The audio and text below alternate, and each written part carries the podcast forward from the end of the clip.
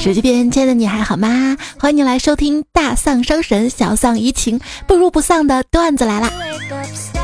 你看啊，别人年纪轻轻的成绩突出，我是额头突出的主播彩彩呀。想买上一顶帽子，看到一家网店啊，建议测量头围的办法是，把脑袋夹到推拉门那么一夹，然后出来一量就可以量出来了。就跟之前给迷彩买鞋子一样啊，建议测量小孩子脚的办法，就是拿人民币来对比不同面值的不同的长度。一位叫桥段的朋友说：“彩呀，我感觉整个世界都抛弃我啦，二十几年啦，终于决定下决心要打一个耳洞了，想把自己 DIY 一把吧。然后就在某宝上搜耳钉枪，结果出来全是铝合金猪用耳孔枪。” 此时此刻，内心久久不能平静呀。是啊，我也想治某宝，我只是好奇的搜一下，不是真的要买。就算要买，肯定也不会买这个。请别再给我推送飞机杯的广告了，好吗？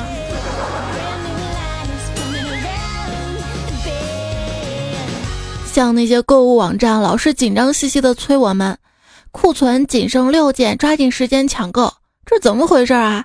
库存不够了，你赶紧去补呀！你是卖货的还是我是卖货的？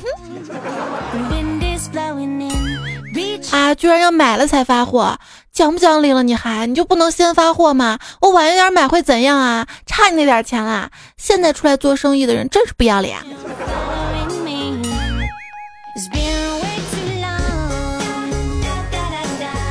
真的有这种人啊！而且我发现以前吧。只要在每年的十一月十一号这一天去购物网站上买买买就好了。今年今年不一样了，从十月底开始，整个十一月都在买买买。光各个网站对比就费了好多功夫呢。这心理承受能力差到每次网上买完东西发来的支付提示短信都不敢点，装作什么事儿都没发生过一样。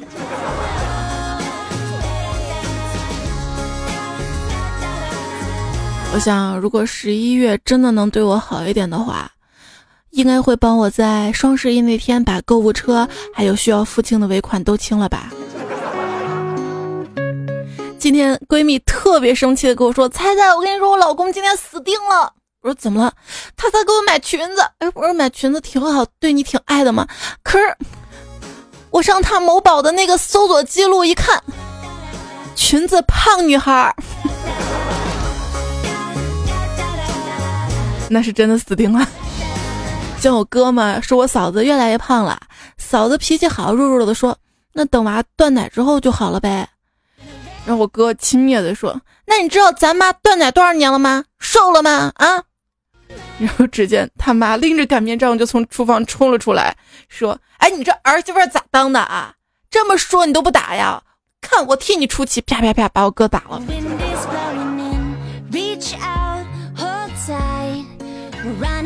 不能说女人胖，自己老婆不行，自己老妈不行，自己女儿嘛啊，长大了就不行了。这以前吧，在电子秤上称体重啊，都有羞愧感，如今心安理得，因为以前数字加十增长百分之十，如今终于只有百分之五了。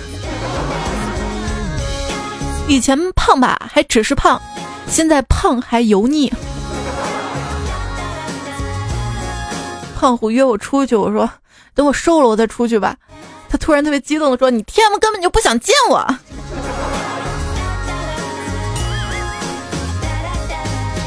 我说不下去了吗？芒果布丁说：“年纪大了，我在看《白雪公主》系列电影的时候，总是越来越理解白雪的后妈了，理解那种对容颜变老的恐惧和对年轻肌肤貌美的妹子的戒备跟反感之心了。真的，每一年看这种感触越深。”别问我多大了。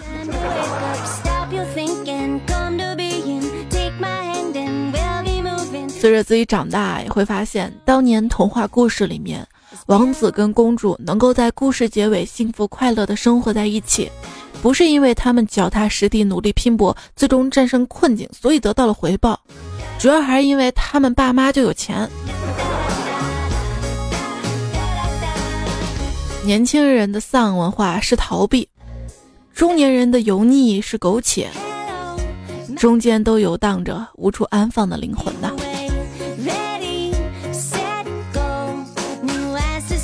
如今啊，熊孩子欠揍，年轻人恶臭，中年人油腻，老年人无耻。生而为人，我很抱歉呀。俗话说，男人三十皱纹，四十胀肚，五十头发按根数。人类出生的时候头发也是稀疏的，所以朋友们，你们是返老还童。还有人说什么中年人油腻，中年男人油腻，他们不懂这是岁月摩擦的包浆。吐槽完中年油腻男人没有啊？该放下手机给他们打工了。单位有一个其他部门的女同事，今天早上啊，欢天喜地的给整个楼层的人发喜糖，因为不同部门都不太熟嘛，大家就客客气气的接受了，说恭喜恭喜恭喜啊！后来才知道，发的那个喜糖，她不是结婚，是她交到男朋友了。像我们这样的女孩吧，乍一看挺话唠的，咋咋呼呼的。可是我告诉你啊，只要没有了偷偷喜欢的人，我们就再也没有什么想表达的了。说这个结婚对象啊，一定要颜值过关，并且是自己真正爱他的，不然这辈子都要面对一个丑逼脸凑上来索吻的状况，真的很吓人哎。爱情的另一半大致分两种。一种是你喜欢的人，一种是喜欢你的人。令人唏嘘的是，命运啊总是喜欢捉弄人。往往你喜欢的人不喜欢你，而偏偏喜欢你的人又一个都没有。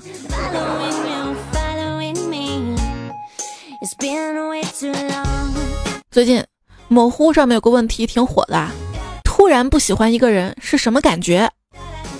有个回答是。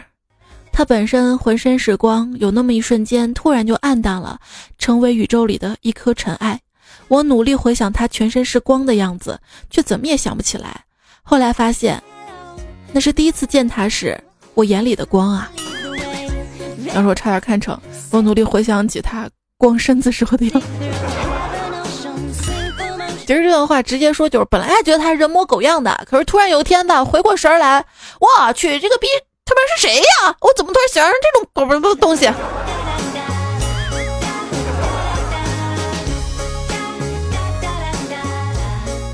喜欢一个人的时候，吸进去那么多勇气，最后呼出来的都是叹息啊！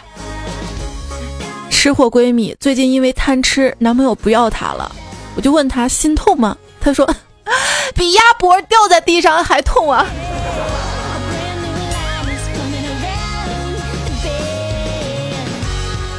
想谈恋爱，谁提分手头发就掉光的那种。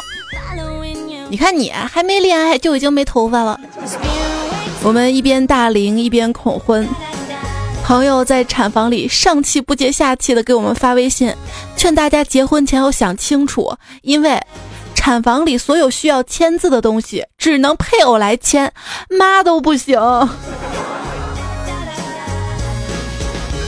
但是大家还是对爱情抱有幻想的嘛？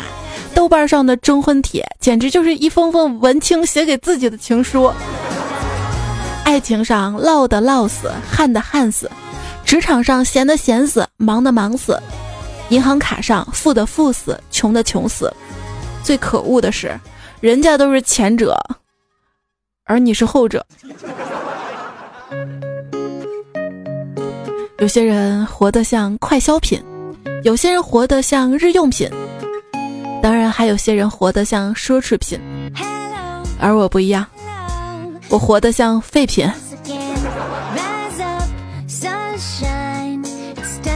做一个温和的人，做一个温和的人，可是后果就是，就是你着急的时候，别人会敷衍你。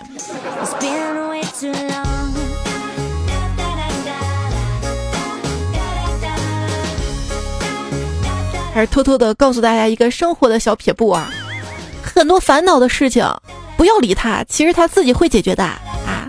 哎哎，我们这个现场有问题，你赶紧派人过来处理啊！好好好，稍等，不理他，十分钟说，哎，你不用过来了，我们自己已经弄好了，是不是很经常啊？这什么事情时间都会治愈的。说时间能治愈一切的人，肯定不知道这个世界上是有绝症的。你内心小心的嘀咕着，最坏也就这样了吧，不可能更糟糕了吧？生活说，嗯，生活就是这样，一个耳光子一个耳光子的。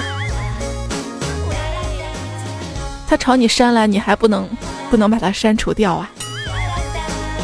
比起生存。人类的生活越来越专注于想办法打发死掉之前的时间。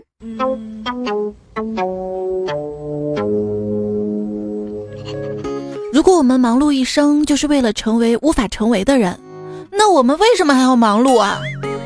因为闲着也是闲着。冰箱应该是这个世纪以来最大的骗局吧？放进去的东西基本上之后。不是干了就是坏了，没几个吃了的，不然就是冷冻了七八年之后才想起来掏出来怀念一下过去，全家人大哭一场，洗涤心灵，重新再上路，亲情得到提升。大部分人家里的冰箱就是装饰艺术作品。这今天看到一个段子啊，我想也是这样的，尤其是这个猕猴桃这个东西啊，买来之后你要放冰箱里面，因为买来是硬的嘛，然后你放在外面，你又怕它那么快。软掉，就把它放冰箱里面，结果等吃的时候就完全稀巴软了。就是猕猴桃，只要买来硬的回家，你就永远就吃不到合适软度的。今天突然想要吃猕猴桃了嘛，就削了两个猕猴桃，切片装盘放在手边，想吃完猕猴桃就好好看书工作。结果刚坐下来，我就忍不住拿了手机查起猕猴桃的种类、猕猴桃的产地、猕猴桃的成熟期。反正两个小时就这样过去了。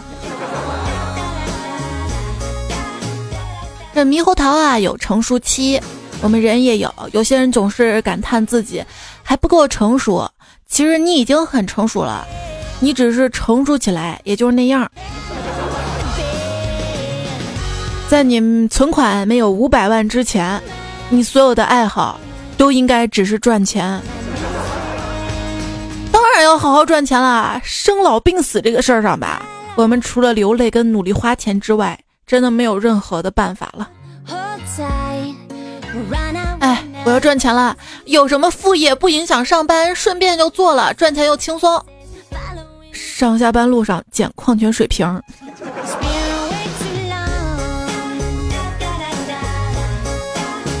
有人说。哎呀，我真的不适合努力啦！我一努力就紧张，一紧张什么都办不好啦。另一方面，努力也很容易生病啊。总之，我也不是没有试图努力过，感觉一努力就会发霉，所以我简直就是不敢努力。行，不努力也行，工资给你照常发着，钱发的多多的，这样也好。这本来工作摸鱼的时候吧，还是有些愧疚的，但自从新的部门经理训诫我们说，摸鱼偷懒的时候，想想你们的工资。于是我摸鱼就心安理得的多了。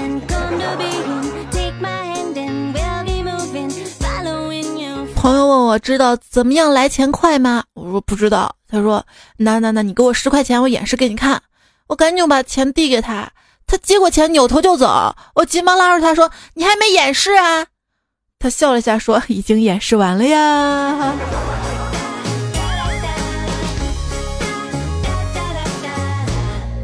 我有句素质三连，不知道当讲不当讲。这世界真的很奇妙啊！为什么从别人手里要回本来属于自己的钱，比挣钱还难呢？要挣钱也怪难的啦。上个月工资两千九百九十七，今天发工资的时候，老板说我给你三千块，你有三块吗？还是这九十七块钱累计到下个月发？我接过工资说切，给你十块钱，不用找了。哼。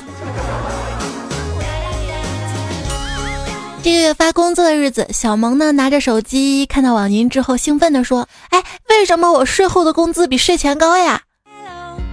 旁边二货直接说：“税后的工资那当然高喽。”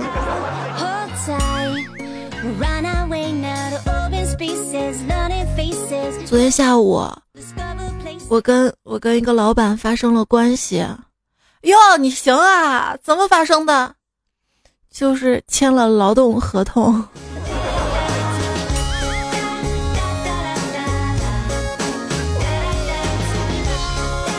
毕业实习，领导走到办公室里巡视一周，说：“小王啊，听说你是专业导游哈？”“嗯嗯，是的呀。”心想表现机会来了。结果领导说：“行，你把我的两条金毛牵出去溜溜弯儿。”这也行啊，外面可以透气呀。那天在微信上看到了公司的招聘信息，果断点了举报，欺诈不实信息。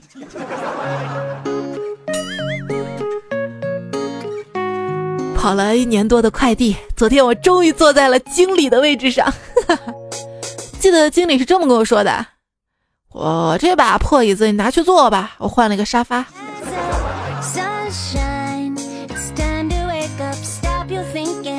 小时候看到爸爸工作很辛苦，我就在心里暗下决心，等我长大了一定不工作。我辞职不上班，就是因为家里牛啊、羊啊、猪啊、鸡啊没人喂。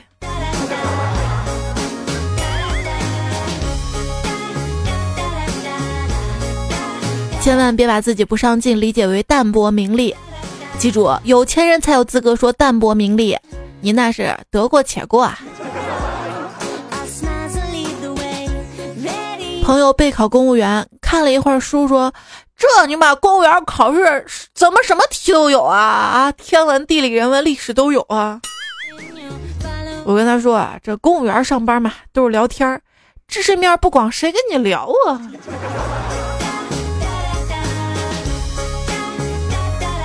那天看了一条新闻评论。说是在山东，敢不考公务员的女孩基本上算是嬉皮士了。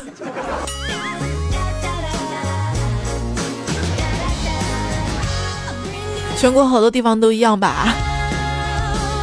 很多家长都逼着小孩子非要考什么公务员啊，或者逼着小孩子做这个做那个。啊。这所谓小孩子的天分，就是被大人反复摧折之后还残存下来的闪光点呀。变成大人之后，令人惊讶的地方就是，当你觉得自己快要崩溃了的时候，你还需要为他安排方便承受的时间。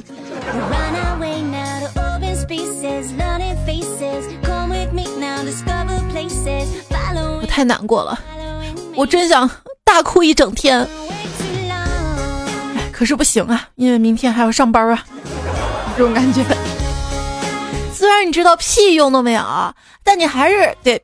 掏钱买结婚用的钻戒，虽然你知道这辈子也不会看几次，但是你还是掏钱拍了所谓的结婚纪念册。虽然你知道除了浪费钱以外就让自己累得半死，但是你还是按照父母的意思办了婚礼呀。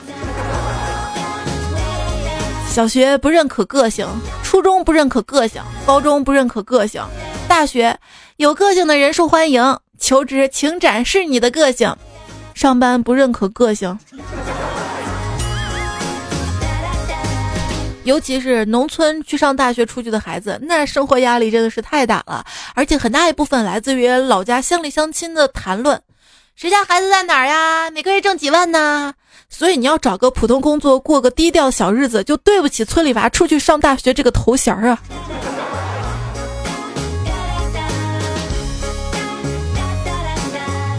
一首诗，诗名叫《屌丝》，作者王启超。有脸爆痘一米六八，头发结饼胡子不刮，技校学历手艺千家，进城打工七县老家，三月收入不够奉差，自诩王子实为青蛙，三十来岁从未啪啪，寂寞夜晚纸巾一擦，鸿星尔克森马安踏，香烟白沙啤酒雪花。场妹女神爱理不搭，跟了混混心如刀扎。我是真心，算他眼瞎。就算备胎，还在想他。手游解闷，时常被杀。福利彩票，梦想爆发。脚踏实地，我去他妈！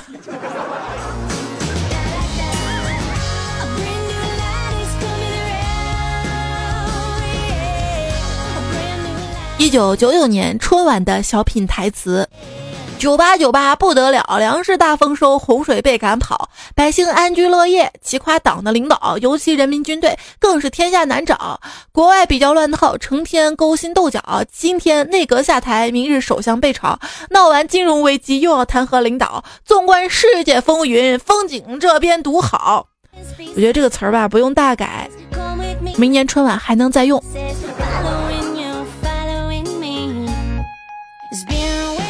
要说今年啊，最水逆的应该是黄牛了，囤了一波 iPhone 八首发，结果开局跳水五百块；囤了一波叉首发，结果大家都能买得到；囤了一波 LPL 决赛门票，结果，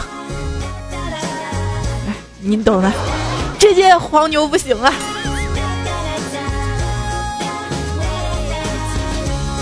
哎，裁判你好，请问？你为什么看两个中国选手比赛总是一脸懵逼的样子啊？裁判说：“每次看到两个中国选手打球，我都看不到球。那您是怎么评分的呀？啊，看谁最后握拳，我就判谁赢啊。”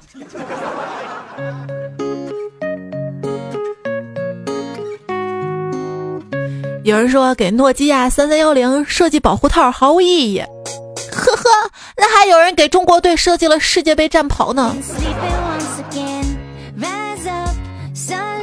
何彩头的微博说：“傅园慧啊，得到了绝大多数运动员无法获得的喜爱跟关注，但是他却为了没能拿到奥运冠军而苦恼。王峰可以随意去买自己任何想穿的皮裤，而且娶了章子怡，但他却始终没有办法让自己的消息成为头条。每个人都活在自己的地狱里啊。”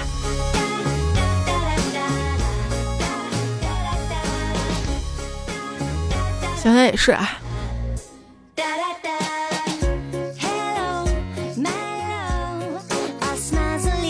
像我以前梦想是成为电视上的主播，最后成了网上一个逗逼二货。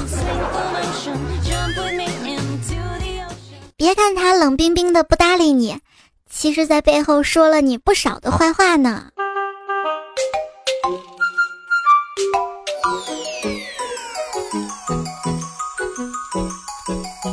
小鸭子在雪地里面冻僵了，被人发现的时候已经停止了呼吸，但是这一家人并没有放弃它，坚持的把它带回屋子里面加热。没有想到小鸭子竟奇迹般的好吃。一天我去山上采蘑菇，不料遇到了山贼，结果老大看中了我的美貌，非要拿我做压寨夫人，我宁死不从呢。山贼老大很生气，就把我关在一个铁栏里面。一小弟担心的说：“老大，这铁栏这么宽，很容易逃出去的。”结果老大摆摆手说：“放心，他的胸那么大，逃不出去的。”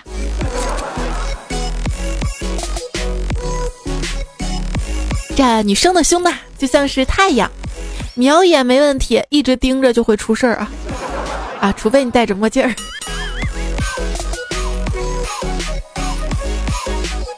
这俗话说得好啊，好看的皮囊千篇一律，有趣的灵魂互相抄袭。以前还琢磨不过来，我今天，我今天突然发现了，这说的就是人工智能机器人吧？买了一个长相、声音、性格全部跟他一模一样的人工智能替身，他逃课了，而他代替他来到了学校。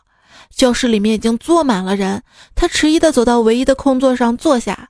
老师回过头，久久盯着他的眼睛，然后说：“恭喜，我们班最后一位人工智能替身同学到来。从今天开始，我们就不用假装人类了。”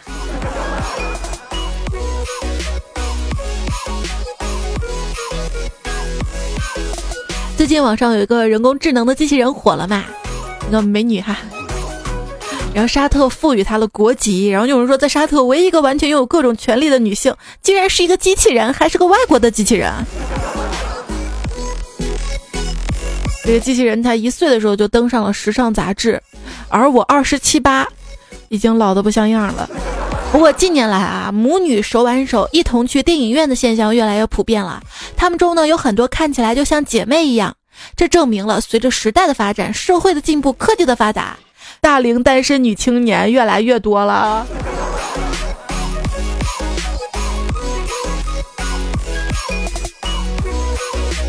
日本呢有一款打车的 app 啊特别逗。一直说没车没车没车。然后一网友呢锲而不舍的订了十次之后，突然接到一个电话，对不起，我们是某某出租车公司，我们实在是找不到车了，请您不要再订了，真的是万分抱歉。啊，真的是没想到二十一世纪的 APP 还能这么人工智能，真的是太日本了。我们国家也是啊，现在呢，共享单车新的一轮洗牌开始了，有的呢还跟租车啊，还有打车平台的账号合并啦，这样我们的隐私越来越透明了。有人说了啊，这个苹果靠 Face ID 可以获得全人类的脸部资料库，哎，神回复说没有，没有穷人的。我要努力发家致富。那天听说一小学同学在郊外开了个养殖场，特别赚钱，于是迷你彩就非要让我带他去养殖场里面看鸭子。进去之后啊，他欣喜若狂跟我说：“妈妈，在这生活好幸福啊！你有这么多的活要怎么吃完呢？”听懂不？翻译一下就是：妈妈在这里生活好幸福呀，有这么多粥和鸭，什么时候能吃完呢？那我送给大家的一千元的周黑鸭券，你们什么时候能吃完呢？要不分我点儿？前段时间在我的微信公众号上举办了一个周黑鸭段子征集大赛，现在已经结束了，获奖名单呢已经公布在了我今天的微信公众号的图文推送消息上了哈，看看你有没有中奖。这个时候应该换首歌，这首歌突然想到的，听一下。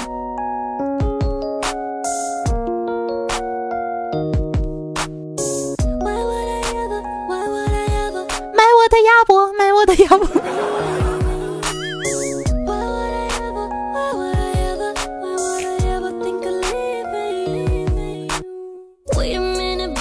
样说同样是赚钱，有的人做鸭黄了，有的人做鸭黑了，天理何在？Z Z 说，我妈说女人就该多吃点黑色食物，什么黑芝麻呀、黑豆呀、黑糯米、黑木耳。我说对，所以我吃周黑鸭。没毛病。奔跑的蜗牛说：“梁山好汉最喜欢吃的下酒菜是什么呢？”周黑鸭。你怎么知道的呢？啊，你没听吗？不分贵贱，一碗酒呀，嘿呀，一嘿呀，哎嘿嘿一嘿呀。不对的，应该嘿呀，燕儿呀，哎嘿嘿燕儿呀。但我没听过这歌，是不？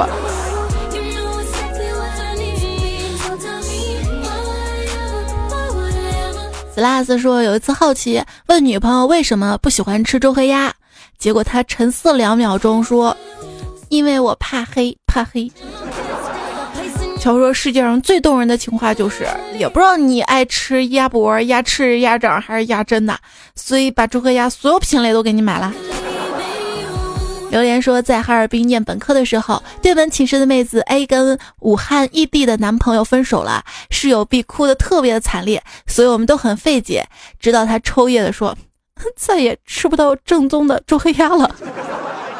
对，这货之后后来拼命的学习，考了武大的研究生啊。来自吃货的动力。哎，你不知道有一个有一个网店的吗？天猫旗舰店。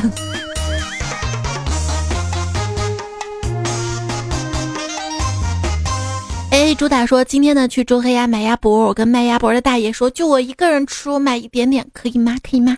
大爷同意了，让我自己选，我就选了三根鸭脖，三个鸭胗，三个鸭肠。就大爷质问够了吗？够了吗？我说差不多行了。大爷抬头笑笑说：“姑娘，你一个人吃的还真不少啊。”对我来说这也是小意思嘛。像我一天至少能吃三盒，吃完吧不过瘾，盒子还得舔一遍。多买多送哈！我爱周黑鸭，周黑鸭千年同庆活动，最近最近就听说这个活动，每充值满一百块钱就可以赠八元的卡内值，挺划算的啊！守望者说，曾经我想过一了百了，然后有人递给我一块周黑鸭的锁骨，于是我决定还是活到我嚼不动周黑鸭的那天吧。吃完作业，大哥说冬枣跟香蕉的味道很怪，那是因为你们没试过吃一口周黑鸭，喝一口绿茶的感觉。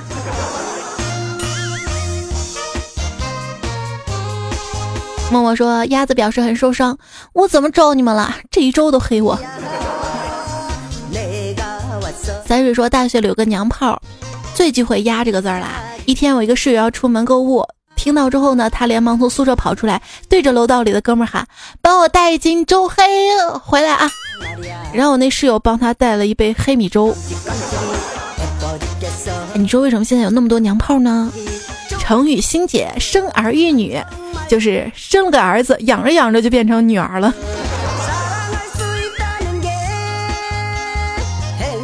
小莲子说：“装逼只是瞬间，不要脸才是永恒。”不，我们的信条又是来跟我念：不着急，不害怕，不要脸。不要脸的还有呼呼哈哈霍霍说：“我们当地昼夜温差大，所以本宝宝特别甜。”就跟我们白鹿原的樱桃一样，是吧？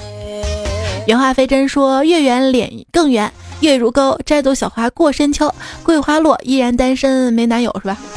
后面我没有看到哈。桃子爸爸说：“秋末初冬寒气重，只穿秋裤不管用。荒草残石枯树枝，想送彩彩小蕾丝。求横批，大家都是诗人，发现没有？蕾丝还不如秋裤保暖呢。”被彩彩的声音迷倒，说啊，原来光棍节还分大小啊！这么多年我都错过了什么？这种节错过也罢啊！我来不及认真年轻，说单身保平安。还有冰冰也说单身保平安，都跟我念是吧？你们都太可爱了，真的跟我说了。要我说，真的是单身保平安。你看很多纠纷呐、家暴啊，都是都是有对象整的，是不是？今天看到一个奇葩的法律纠纷案例哈，就是说一个大叔嘛找了一美女处对象，大叔说送妹子一辆车，然后妹子觉得挺好的啊，大叔挺豪气的啊，就跟大叔走了。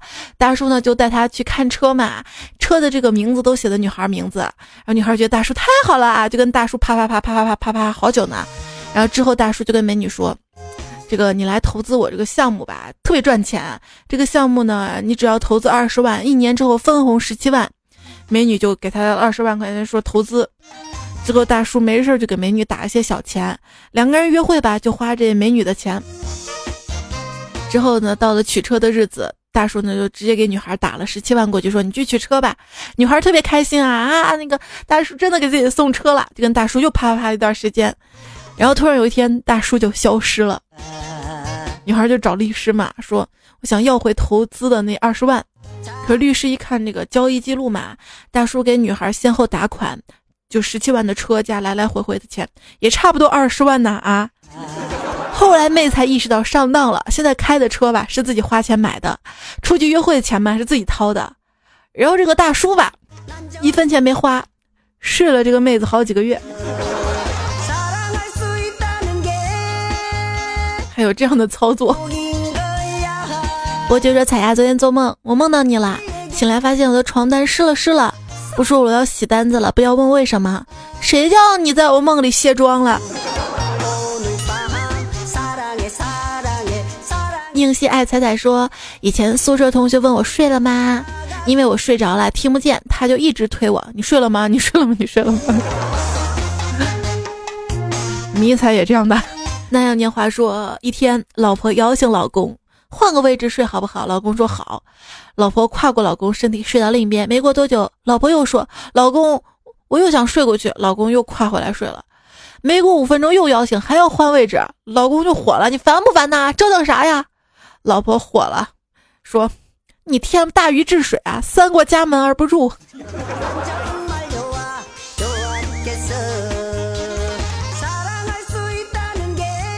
闭门为事件说：“说实话，彩彩每一期时长都超过了好多。彩彩是真的热爱这份职业，爱他不就得时间长一点吗？”呆笨傻说：“自从彩彩什么什么之后，黄了很多。恭喜彩彩，一脚踏进黄脸婆行列。”是黄脸婆。细小猫脑子有病说是不是前排呢？我眉毛尖的包咋还不下去呀？眼皮儿跟脸经过吃药跟输液已经不肿了，但包还是还是下不去。关键这个地方不能碰啊，怕引起更严重的感染，好烦躁啊！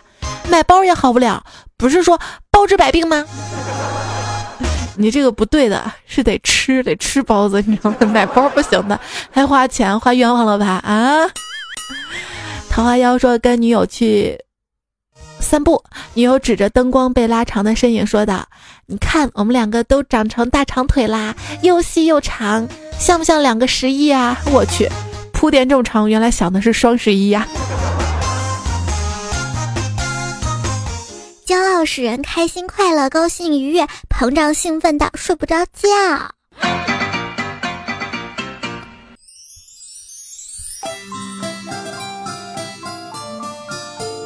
如果你仅仅是找不到快乐，那你已经很幸福了。毕竟有更多的人还在思考如何的排解忧伤啊。而你很简单啊，听段子来了就好啦。我是主播彩彩，我的微信订阅号彩彩，微博一零五三彩彩，在喜马拉雅上面的专辑段子来了，希望大家可以订阅一下。接下来呢，我们继续来看前几期节目大家的留言。人心难懂说，这么晚了还没有睡呀？为了防止衰老，告诉大家一个中医的小知识：中医认为，上古之人，其之道者，法于会阳，和于术。你这个都是繁体字了。巴拉巴拉，反正也就是说，像你这样爱熬夜的胖子，估计是没救了。还有朋友说，中医属于心理学的一部分，而且比大多数心理医生效果好。我求求大家不要再黑中医了，好吗？我真的好几次病假条都是中医院开出来的。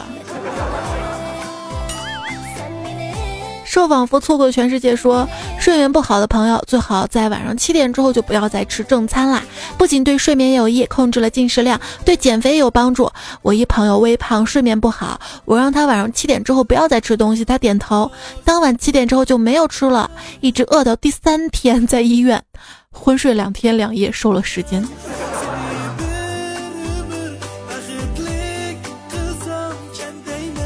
尼尔达也说，今天晚上下班回家，吃完饭准备睡觉的时候，老婆跟儿子说：“儿子啊，你看你爸累一天了，让爸爸在妈妈旁边睡好不好？”儿子一听不愿意了，说：“爸爸挣钱是给我花的，所以要抱着我睡。”老婆说：“那挣钱给我花的，要抱着我睡。”就这样，他们竟然打起来了，竟然打起来了。那你不觉得很幸福吗？资格说：“猜猜我昨天刚评论成功，刷了半天之后又没了。”看信号不强，马上转流量了，刷了一遍又没有，忘了正在下载彩彩段子，手机显示五十集下载完成，耗费流量四百一一。彩彩，我是新粉啊，求安慰。我跟你说，四百一是 E M B，不可能是五十集的。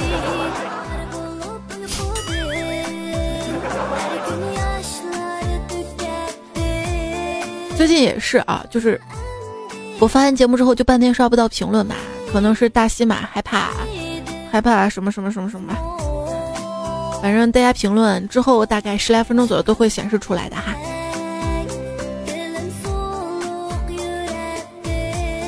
昵称这位彩迷说：“看到彩彩更新了，WiFi 不见了，房间里面没有网络信号，就起来跑到阳台上找信号，正听得起劲呢，突然听到对门楼传来了笑声，我正纳闷呢，突然感觉有点凉，呃，忘了穿衣服，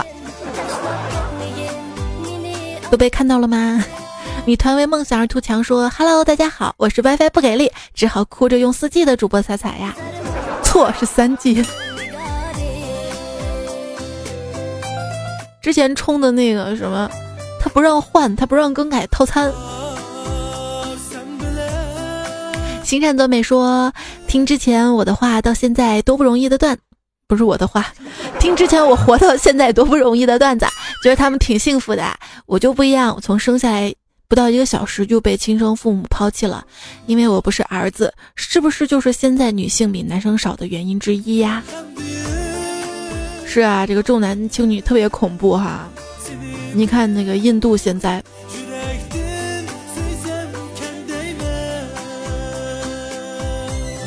有个电影是没有女人的国度，然后孙总剁猪跟有个胖子叫大陆推荐了背景音乐哈。梦在沉醉里，今后一回说你是怎么读留言的？读沙发、读尾巴，还是读中间，还是随机啊？委屈呀，你的心思揣测不到啊，只能在心里默默祈祷了。现在不是变了吗？现在是点赞越多的留言越在前面嘛，那更容易被我看到嘛。但其实我是从头到尾都会翻的哈。然后最近几期特别感谢段友一心彩跟宁采大白，还帮我看看到好留言还发给我。泰哥说：“怎么才让你读到我留言呀？有三四首就听啦。iTunes 里面排名第一总是你。如果你只是在 iTunes 里面听的话，那你就只能留言在我的微信公众号了嘛。然后留言在微信公众号的话，很多留言呢我都精选出来了，然后显示出来之后，那大家都看到了，就没必要读了呀。”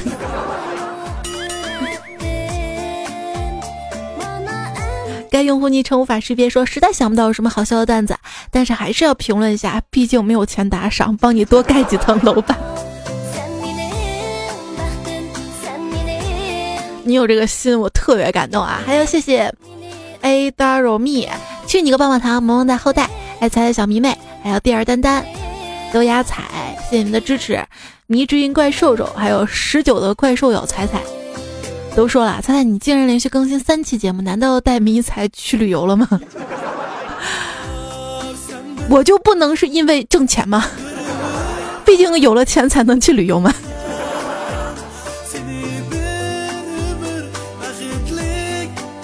没有开玩笑，开玩笑。瑶瑶乐说，每天听到新节目还是蛮开心的。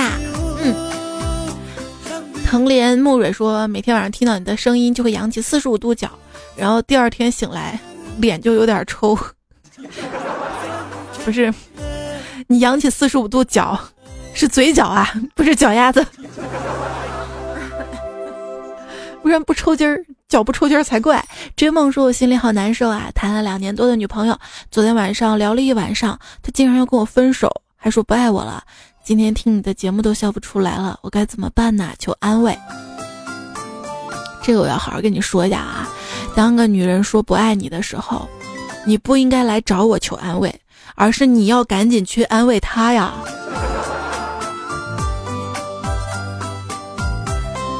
那样年华说：“金秋十月再见，初冬十一月你好。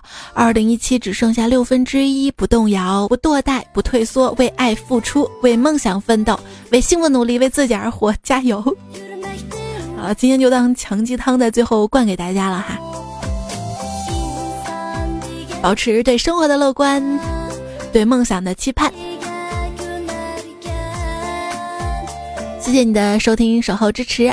在节目最后呢，还是要感谢这期节目段子的原作者们：教授、段子楼、纳兰无极、纯阳大叔、大姑鸡、杰克波比、汪猫咪喵、谋嘎、折磨人头鳄、饮食美小百科、营养西柚叉。别忘了，从今天起到十二月三十一号，我爱周黑鸭，周黑鸭千店同庆活动感恩上线。活动期间呢，到门店充值一百元就可以赠送八元的卡内纸，多充多送哟。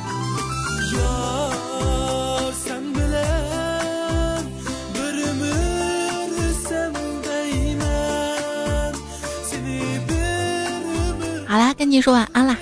明天，明天，明天 还有段子来啦！我明天再会了，拜拜。